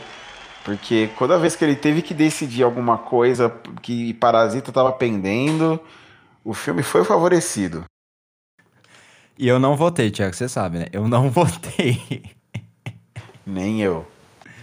É. E assim, já falamos muito de Parasita, eu não vou me, me estender aqui, mas ele começo ao fim, a, o arco dele é incrível. E assistam Parasita de novo, prestem atenção na forma como ele, ele vai sentindo assim, essa diferença que parte dos chefes dele. Assim, é, a forma como ele reage é incrível. Atriz coadjuvante, quem, quem você acha que vai ganhar e quem para você deveria ganhar o Oscar? Uh, ganha Laura Dern, deveria ganhar a Florence Pugh. Concordamos. Concordamos muito nesse caso. É, Laura Dern vai ganhar, ela é muito querida pela academia, então é muito difícil que ela perca. Todo mundo gosta dela, já concorreu a ser presidente da academia. Mas aqui a Florence Pugh, pra mim, de longe, sabe? Ela é uma estrela em ascensão, em ascensão, e eu vou reclamar agora, porque...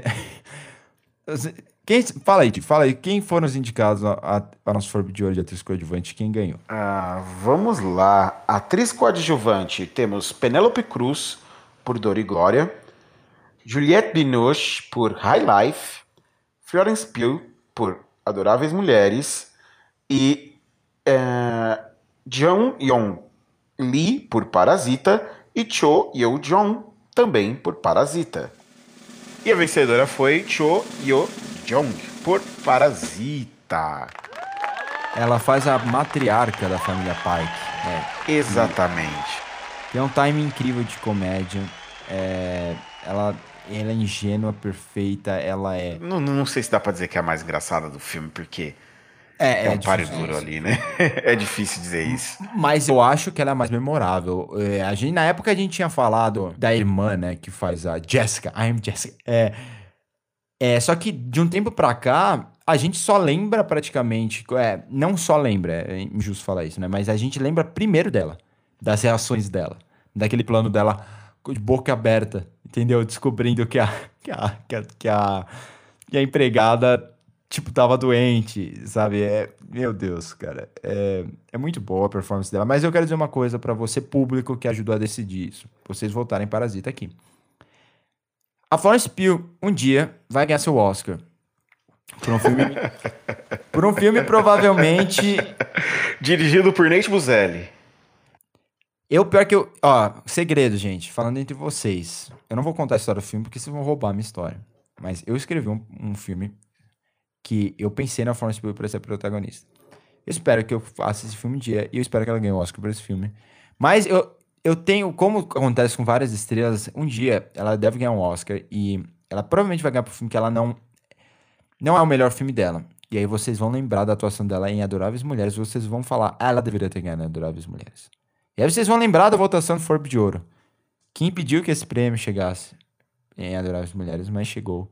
Por uma pessoa que merece tão bem. Mas, para mim, eu fiquei chocado com a, a ascensão dela no Adoráveis Mulheres. E só queria mencionar isso. Mas, justíssimo. Ele só queria se declarar. Exato. Essa é a minha chance. Ela não está ouvindo, mas um dia ela vai me ouvir. Eu, eu acabei de piscar aqui. Não tem ninguém me vendo.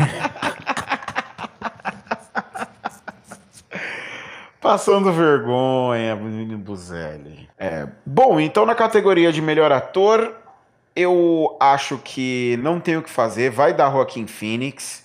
Ele vai completar a sua maldição e vai ganhar o Oscar é, por um filme que não é sua melhor atuação, como acontece com praticamente todo grande ator em Hollywood. É, apesar de todos os problemas que a gente já falou de Coringa, blá blá blá blá blá blá blá, blá devia ganhar o Adam Driver, porque ele é soberbo, ele está incrível em História de um Casamento. Ele, junto com a Scarlett Johansson, carrega um filme. Eu não discordo disso. Essa é uma. Tirando para mim o Joaquin Phoenix, que eu, eu, não, eu não premiaria. Até por mil motivos, mas. Eu, eu os outros quatro que estão indicados, seja Jonathan Price, DiCaprio, o Bandeiras poderiam, ou o Driver poderiam ganhar. E eu ficaria muito feliz com qualquer um deles. Mas eu tô torcendo mais pelo, pelo Bandeiras pelo fato de que ele é um cara que tá na indústria há muito, muito tempo. Ele e o Jonathan Price, inclusive. Carreira de certa forma paralelas, um vindo da Espanha um vindo da Inglaterra.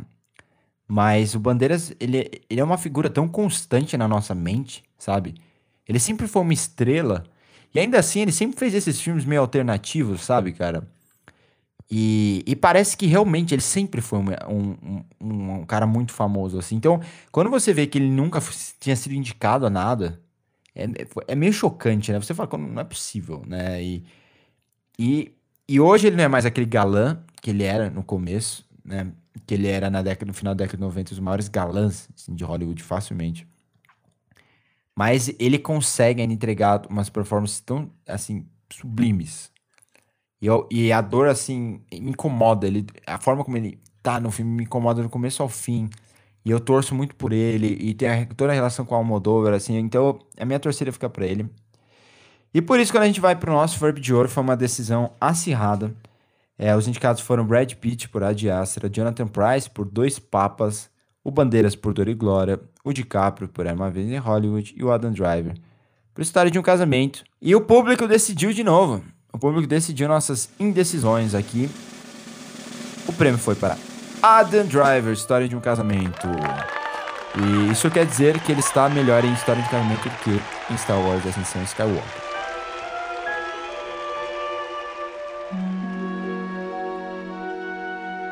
O que não é difícil, né? Porque aquele filme é sofrível, mas História de um Casamento é um filme muito legal. Eu fico feliz que ele tenha vencido alguma coisa aqui na nossa premiação para ter pelo menos uma lembrança para ele. Que bom que é a atuação do Adam Driver. É, eu acho que é um filme essencialmente de atores também, um filme que se apoia muito ali na atuação dos dois. E eu gosto muito da atuação do Adam Driver porque ele mostra uma flexibilidade de atuação e de personagens que talvez muita gente achasse que ele não tinha pelos filmes prévios dele. Aqui ele faz um papel muito diferente das coisas que ele vinha fazendo anteriormente e arrebenta, carrega muito bem a, o, o papel, leva o filme adiante, consegue dar uma, uma carga emocional muito boa pro personagem.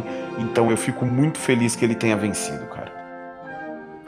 Eu também. Ele infelizmente vai perder o Oscar. A gente torce muito por ele. É um ano muito bom para grandes atuações. A gente já tinha citado umas 10 atuações assim de personagens masculinos que foram muito fortes. Robert Pattinson ficou de fora. Bra uh, o Brad Pitt, a gente queria dar pro Brad Pitt esse prêmio, mas é, é, muito difícil, porque é um ano de atuações versáteis. E é raramente que a gente vê isso, cara. E eu fico triste porque ano passado foi um ano tão meh, né? E esse ano, por mais que a minha sensação de que todos que estão ganhando não sejam os melhores em suas categorias, eles são bons, Renée Zellweger, o bastante para ganhar ao longo desses, para ser os melhores em muitos dos últimos anos, sabe? Lembra aquele ano do Spotlight? Lembra ano passado mesmo, sabe? Então, é triste que muitos não possam ganhar, mas é isso. Melhor atriz, né? Ah, eu acho que também ninguém tem dúvida aqui. Ah, os maneirismos da Renée Zellweger vão dar o prêmio para ela. E, e, eu torço muito pela Scarlett Johansson, porque eu gosto muito da Scarlett Johansson. Eu acho, sempre achei ela uma ótima atriz, desde os tempos de Woody Allen lá atrás. E esse é o momento dela. Infelizmente, ela não vai ganhar. E quem vai ganhar vai ser o Renée Zellweger, que não faz sentido algum ganhar. Mas muitos votantes vão votar nisso pensando que eles estão fazendo justiça a Judy Garland e não a Renée Zellweger. Enfim. E aí, você acha que é diferente? Não, não. Tô 100% contigo também. Ganha Renée Zellweger, deveria ganhar Scarlett Johansson. E no Furbyzinho, né, a Scarlett Johansson foi indicada por História de um Casamento. A Lupita Nyong'o, por Nós, foi indicada. A dupla de Retrato de uma Jovem Chamas, Adele Rainel, e a Noemi Merlan foram indicadas.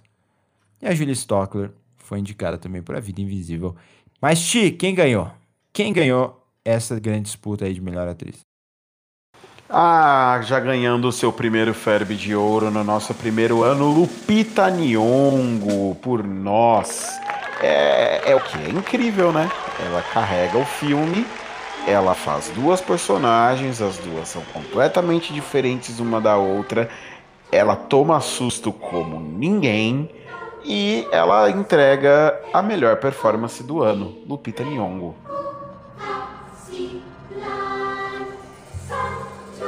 Sem dúvida. Sem dúvida, eu já falei, não gosto tanto do filme, mas eu penso nela e eu não consigo. Eu não consigo entender como esse filme não recebeu uma indicação ao Oscar, principalmente nessa categoria de atuação. Poderia ter sido indicado melhor elenco no SEG, sabe? Também porque é, é, é fantástico, assim. É, é, um filme sobre pessoas. Como me dói que, tipo, a Renée Zellweger vai me ganhar um, um Oscar e a Lupita não foi nem indicada, sabe? E é por isso que a gente fez o Forb de Ouro, porque o Forb de Ouro veio fazer justiça Forb de ouro veio mudar o mundo. É isso que vai acontecer. que exagero. A ironia da situação é que por o Furby de Ouro foi criado em uma homenagem a, a, a Joas Brutas. E Joas Brutas ganhou um prêmio até agora. Mas fica aqui nosso abraço aos irmãos Safdie, porque eles sabem que o, o fato de receberem o nome da, da premiação é muito mais importante do que ganhar né, o, o prêmio em si. Bom, Ti, chegamos ao nosso final aqui. O, vamos falar primeiro do Oscar. Todo mundo nesse ponto já sabe quem são os indicados ao Oscar. A gente discutiu eles durante essa semana, a gente falou deles nos indicados, é, no podcast dos indicados. E eu ainda tenho um pé atrás com 1917. E eu vou dar aqui as minhas dicas. É o seguinte: se era uma vez em Hollywood que quiser ter uma chance, precisa ganhar roteiro original.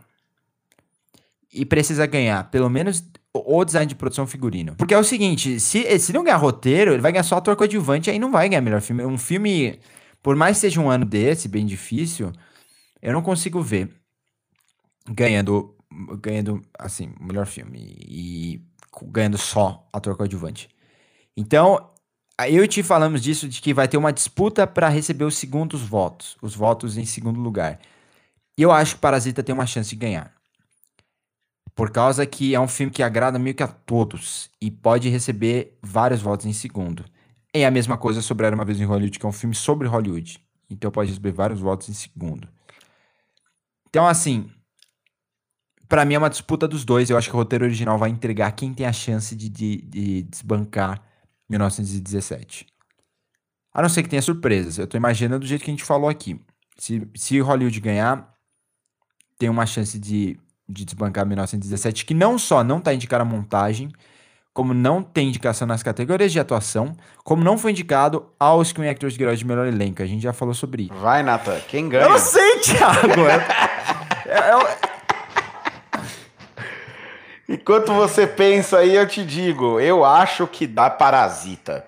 Eu vou apostar em Cara, Parasita. Eu, eu tô querendo falar isso, mas eu eu vou apostar eu em Parasita. Voto. Eu sempre voto no filme que eu quero ganhar. E eu sempre me ferro. Eu já perdi tantos bolões do Cinemark por causa disso. Porque eu, eu sei que vai ganhar o quero, quem quer ser o milionário. Mas eu tô torcendo tanto pelo Fincher que eu quero ser positivo. E eu vou votar em, em Benjamin Button. Óbvio que quem ganhou foi quem quer ser o milionário. e, e assim, eu tô, que, eu tô conseguindo imaginar, parece, porque eu realmente não consigo imaginar 1917 sendo, tipo, unanimidade nos balões preferenciais. Sabe? Eu não consigo imaginar 1917 sendo o segundo lugar de todo mundo, enquanto eu consigo imaginar Parasita sendo estando no top 3 de todo mundo. Sabe? É, porque não tem polêmica Parasita. Enquanto era uma vez em Hollywood tem umas polêmicas, a questão da violência, a questão da personagem Margot Robbie ter pouquíssimos diálogos, por mais que a gente já falou aqui que é uma questão narrativa, não é nada pelo fato de ela ser mulher, de ser uma personagem feminina. É, e, e o 1917 é um filme meio meh. É um filme que, assim, ele não conquista, sabe? Eu acho que muita gente pode votar em primeiro pela técnica, mas no final do dia, o, fi o filme, o xodó sempre vai estar tá lá no meio, né? E nesse ponto, eu acho que os xodózinhos do, do Oscar esse ano são Parasita e Jojo Rabbit.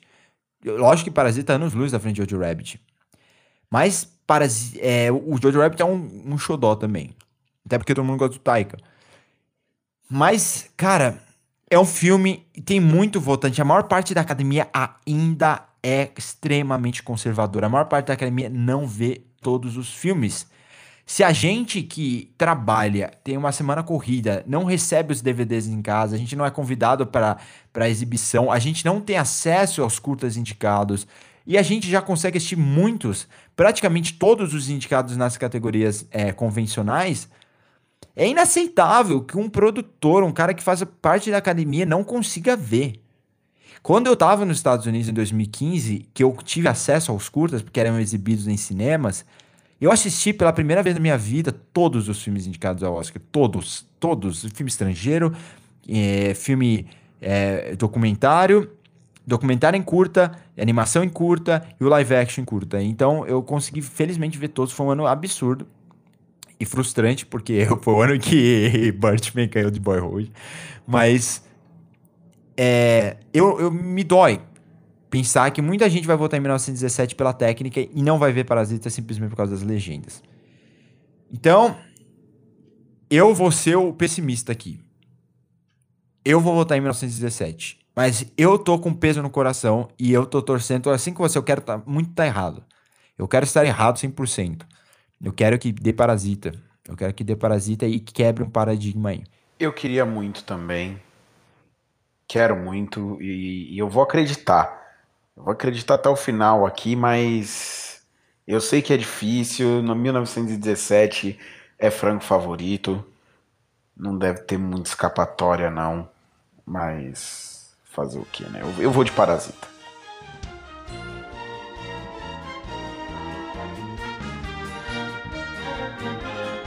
Bom, gente, muito obrigado por ter acompanhado esse programa até esse momento. É, foi um programa maior mesmo. Eu imagino que vocês esperavam que fosse, porque a gente ia passar pela, por todas as categorias do Oscar, com exceção das, dos curtas, que a gente não conseguiu ver tudo. Né? Não conseguimos ver, na, na verdade, a maioria, infelizmente. Mas, é, antes de acabar, a gente tem que falar o nosso vencedor do Forbes de Ouro de melhor filme. O primeiro Forbes de Ouro para melhor filme. Para lembrar para vocês os indicados aqui, temos era uma vez em Hollywood, filme do Quentin Tarantino. Né? O Irlandês. Filmaço do Martin Scorsese. História de um Casamento, filme do Noah Baumbach. Parasita, filme do Bong Joon-ho. Uncut Gems, filme de Ben e Josh Saft. E O Farol, filme de Robert Eggers. Podem rufar os tambores, Chi quem foi o vencedor do nosso primeiro, o grande vencedor do nosso primeiro Ford de Ouro de melhor filme? É o grande vencedor mesmo, aquele que leva para casa a maior quantidade de Furbies, Bong Joon-ho por Parasita. Bom, é, querido Bong, se estiver nos ouvindo nesse momento, eu sei que você não fala português, é, mas se alguém aí da Coreia. Eu não sei o que você estaria fazendo ouvindo o nosso podcast. Exato. Primeiro, se você estiver ouvindo, a gente gostaria de pedir um emprego para você. Então, eu acho mais importante. É, segunda coisa, é, parabéns. Se você quiser retirar o Forno de Ouro, procure Adam Sandler ou os irmãos. Novamente, gente, muito obrigado por ter acompanhado. Se você discordou ou tem uma outra opinião, pode entrar nas nossas redes sociais e falar com a gente. Ti, até semana que vem, que seja um bom Oscar para os nossos favoritos e ótima semana aí. Até semana que vem, quando vamos descobrir que nós erramos todas as nossas previsões. Até mais, galera. Tchau, tchau. Até mais. Não esqueçam que semana que vem a gente fala de Watchmen. Falou!